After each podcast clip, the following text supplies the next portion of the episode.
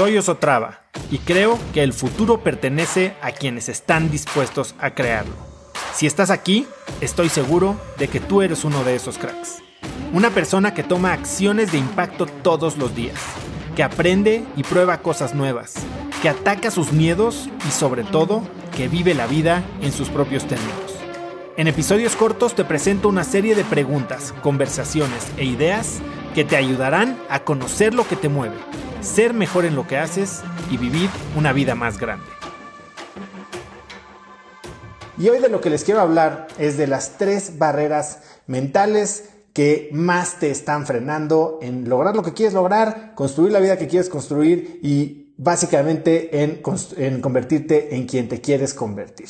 Así que yo no sé si a ustedes les ha pasado, seguramente ya lo han oído, se habla mucho de barreras mentales, creencias limitantes, límites que nos imponemos nosotros, la voz en nuestra cabeza que es la que nos frena, la voz en nuestra cabeza que es la que nos impulsa, nos engaña, nos motiva, nos regaña. Pero la realidad es que pocas veces nos sentamos literal a, a pensar cómo eso funciona en realidad en nuestra cabeza. Y últimamente he estado platicando con muchos de los miembros con los que llevo trabajando ya un año en mi grupo cerrado Limitless. Y una de las preguntas que les he estado haciendo es, ¿tú qué rol crees que juega la mentalidad en tu habilidad o tu probabilidad de alcanzar el éxito, cualquiera que sea tu definición de éxito? Y, y la gente se frena, se pasma y hasta queda incrédula de por qué les estoy preguntando este tipo de cosas, porque me dicen, es que oso lo es todo, 101%, 110%. Lo que crees es lo que terminas haciendo realidad. Y el tema es que estas creencias, estos filtros, estas ideas con las que interpretamos nuestro mundo, creemos que son nuestras, creemos que son propias, creemos que tenemos un libre albedrío si, es, si lo estoy diciendo bien, libre albedrío, eh, y, que, y que básicamente estamos en control de lo que pensamos en todo momento. Y la realidad es que no es así. La realidad es que llegamos a este mundo como un lienzo en blanco, vamos a decir un, un disco duro con un sistema operativo muy básico. Y muy rápido empezamos a comprar las ideas que nos instalan nuestras sociedades, nuestras familias, nuestras religiones, nuestras escuelas. Y en base a eso, que si bien estas creencias de una u otra manera nos permiten operar de una manera funcional en sociedad, empezamos a definir lo que creemos que es y lo que creemos que no es posible. Y para eso hay una historia que probablemente muchos de ustedes ya han oído, pero a mí se me hace fascinante, ¿no? Que es la historia de la milla de los cuatro minutos.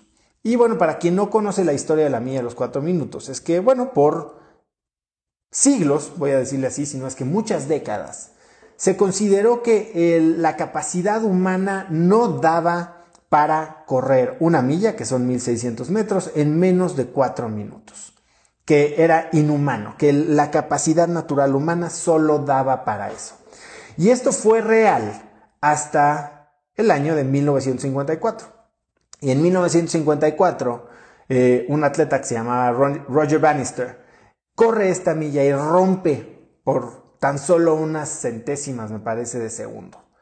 Pero en ese momento, en el momento en el que alguien demuestra que ya no es imposible, sino ahora ya es posible y la pregunta deja de ser si se puede o no se puede, sino a cómo lo logro, entonces desencadena una serie de eventos que resulta en que a la fecha se ha bajado ese récord por más de 17 segundos y van más de mil personas que lo han roto. Es decir, algo que parecía imposible, algo que parecía sobrehumano, algo que parecía que, era cuestión de, de sueños.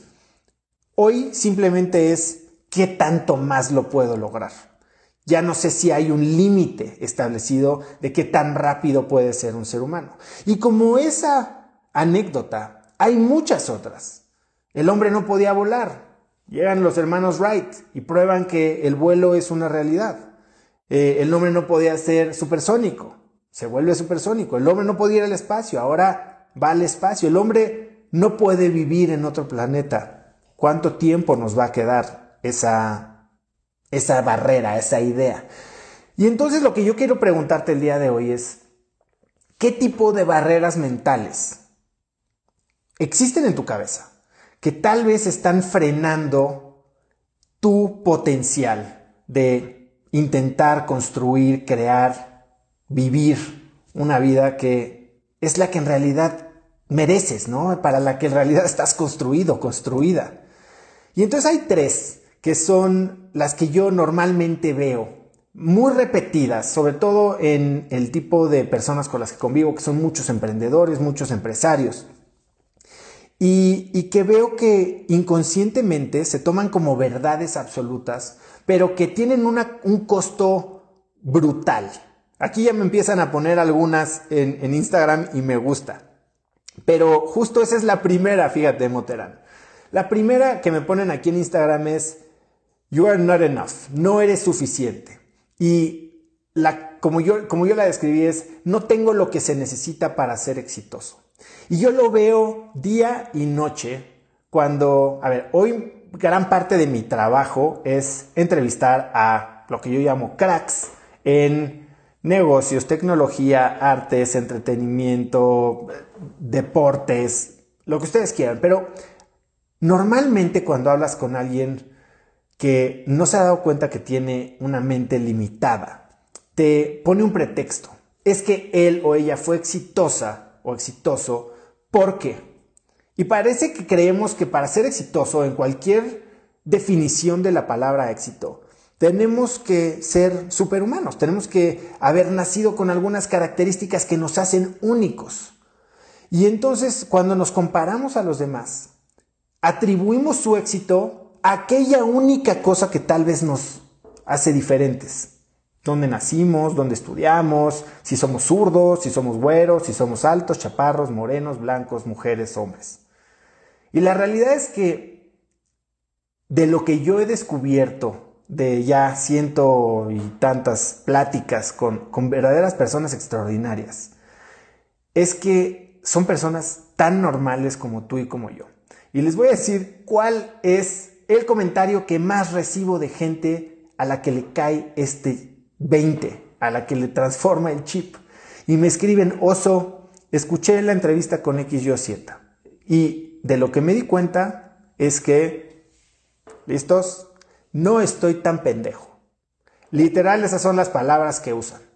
¿Por qué? Porque se dan cuenta que la gente que es exitosa tiene exactamente lo que ellos. Y si ellos están enfrentando ciertos problemas que las otras personas que ya los superaron eh, también enfrentaron, entonces eso nos da esperanza de que nosotros podríamos utilizar nuestras propias herramientas para lograr lo que queramos. Entonces, cambia esa mentalidad.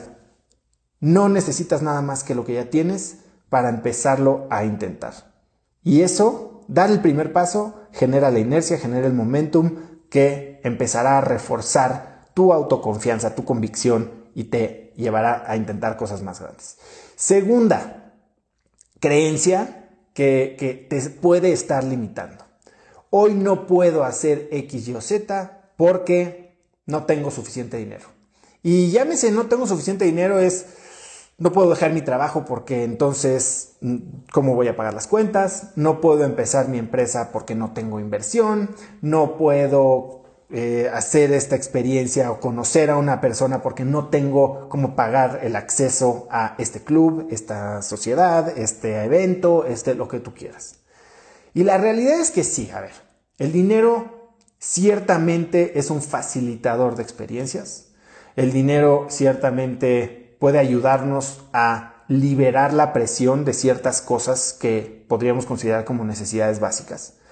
Pero si hay una cosa que también he aprendido y, diario en la búsqueda de estos cracks que quiero llevarles al podcast, descubro es que vale mucho más la creatividad y algo que en inglés se, se le llama resourcefulness o recursividad que tener los recursos. ¿Cuánta gente no conocen que tener los recursos simplemente es una razón para desperdiciarlos? Y como emprendedor incluso yo lo he vivido. los momentos más ineficientes, los momentos de menos crecimiento, los momentos de menos creatividad que yo he tenido en todas mis empresas son cuando cuento con los recursos. La realidad es que cuando no los tienes y cuando estás apasionado por resolver un problema, cuando estás apasionado por entregarle valor a un mercado, cuando estás apasionado por probar algo, entonces logras, encuentras la manera de hacerlo y probablemente cuando lo logras de esa manera es una manera mucho más eficiente, mucho más escalable, que genera mucho más impacto y no solo eso, que te genera mucho más satisfacción. Así que creatividad mucho mejor que recursos. Hay miles de maneras de empezar. Si tú crees que hoy el dinero es una limitante para ti, quiero que por favor pienses de una manera diferente. Una de las reclamos más comunes que tengo en el podcast es que Solo entrevisto cracks, y lo digo entre comillas, que vienen de familias acomodadas. Y la verdad es que ya ni me, ya ni me preocupo por responder esas preguntas. Está la historia de, a ver, Héctor Cruzado, que no tiene ni primaria y fundó Soe Water. Está la historia de Eduardo García, que estuvo en la cárcel y deportado dos veces después de ser campesino en Estados Unidos y tiene uno de los mejores restaurantes de México. O sea, tengo muchas, muchas de estas historias de gente que, que inclusive viniendo de familias acomodadas, como Jorge Cueto, que, o sea, tuvo experiencias que no cambiaría, no, no, o sea, pagaría todo el dinero del mundo por no tener, como estar un año en la cárcel. Entonces, si crees que el dinero es la diferencia, eso te está frenando. Piensa otra vez, creatividad, recursividad vale mucho más que el dinero. Y tercera, que aquí ya me lo estaban diciendo, la suerte. Que para tener éxito tienes que tener suerte. Y la suerte parece que es esta mano divina que alinea los astros, Mercurio retrógrado, no sé qué significa eso, pero que gracias a la posición de la luna tú hoy vas a ser, tener todo lo que necesitas, vamos, para lograr el éxito. Y pensamos que quienes tuvieron éxito simplemente tuvieron la ventaja de que las estrellas se alinearon a su favor, que nacieron en cuna de oro. Pero no vemos todo el trabajo que se requirió para capitalizar tal vez en estas oportunidades. Bien dicen que la suerte es cuando la preparación y la oportunidad se alinean. Para detectar esa oportunidad hay que estar alertas, hay que estar conscientes y después hay que tener el valor para saltar en esas oportunidades. Eso es la suerte. Entonces, creer que la suerte es lo que te falta es una manera muy fácil de entregarle tu libertad a algo que no controlas en lo absoluto. Es una manera de rendirte ante la vida y decir, no hay nada que yo pueda hacer, si es será, si no es no será, y entonces que pase lo que tenga que pasar. ¿Tú quieres ser alguien que entrega la autoridad sobre tu vida a algo que ni siquiera entiendes? Si sí, entonces acéptalo y no te quejes y no, no ¿cómo se dice? descalifiques el éxito de los demás porque ellos tienen algo que tú no tienes, pero por lo que no estás ni siquiera en posición de luchar, que es algo como la suerte. Así que estas son tres y hay muchas de las maneras, de, las creencias que, que pueden estarte limitando que hoy puedes cambiar, porque si te estoy diciendo tres de las que creo que son las más comunes y que más te están frenando, entonces ¿Cómo haces para cambiar este ciclo? Porque se puede cambiar. Y como todo, lo primero que hay que hacer es identificarlas. Lo primero que hay que hacer es tener conciencia no solo de que existen, sino de que existen en ti. ¿Cómo puedes darte cuenta? Bueno, primero conociéndolas. Hay libros como este que tengo aquí atrás, que se llama, me lo regalaron eh, mi querido Baris, se llama You Are Not So Smart y habla de, creo que 57 modelos mentales que nos engañan y que nos quitan el poder de actuar, porque nuestra mente simplemente pone barreras entre lo que es real y lo que nosotros percibimos como posible. Así que primero identifícalas. ¿Cómo? Rodéate de gente que tal vez tenga un, un, pensamiento diferente. Escucha mejores contenidos. Escucha contenidos que te permitan ver qué es posible y cuando veas que algo es posible, no busques el por qué ellos pudieron y tú no. Busca el por qué ellos pudieron, que tú también lo podrías. Velos a ellos como una prueba, como Roger Bannister. Roger Bannister fue una prueba de lo que lo imposible no era imposible. Ahora, si él pudo, yo puedo también. No, Roger Bannister pudo porque él tenía un patrocinio. Roger Bannister pudo porque tenía las piernas más largas. Roger Bannister pudo porque tenía una genética privilegiada. Es que eh, Michael Phelps tiene, es, es deforme y tiene el tronco y los brazos más largos. ¿Qué te dice eso de lo que tú puedes hacer? Segundo, una vez que entiendas que existen estos pensamientos, estas creencias en tu cabeza, identifica que son solo eso que es un modelo mental, una creencia que puedes cambiar. ¿Cómo? Empieza por quitarle fuerza. Empieza por tratar de jugar abogado del diablo contra ti mismo. ¿Qué es eso que prueba que tu creencia es incorrecta? Haz un esfuerzo proactivo de quitarle fuerza a esa creencia que tienes. Trata de probar que estás mal. En el peor de los casos te vas a comprobar que estás bien. No creo que sea el caso. Pruébate que estás mal y entonces trata, fórzate de ver las cosas de una manera diferente. Y una vez que tengas una creencia debilitada, entonces busca el lado opuesto de la ecuación. ¿Cómo puedes crear una nueva creencia? ¿Cómo puedes asumir una nueva identidad? ¿Y cómo puedes probarte a ti mismo que incluso en tu experiencia pasada, no te digo que te imagines algo que nunca ha pasado, incluso en tu experiencia pasada, prueba que tu nueva identidad sí es real, que esta nueva creencia sí se ha probado en el pasado, que has realizado cosas que hoy, si siguieras pensando y basándote en la creencia que acabas de desechar, parecería imposible. Oye, yo siempre pierdo.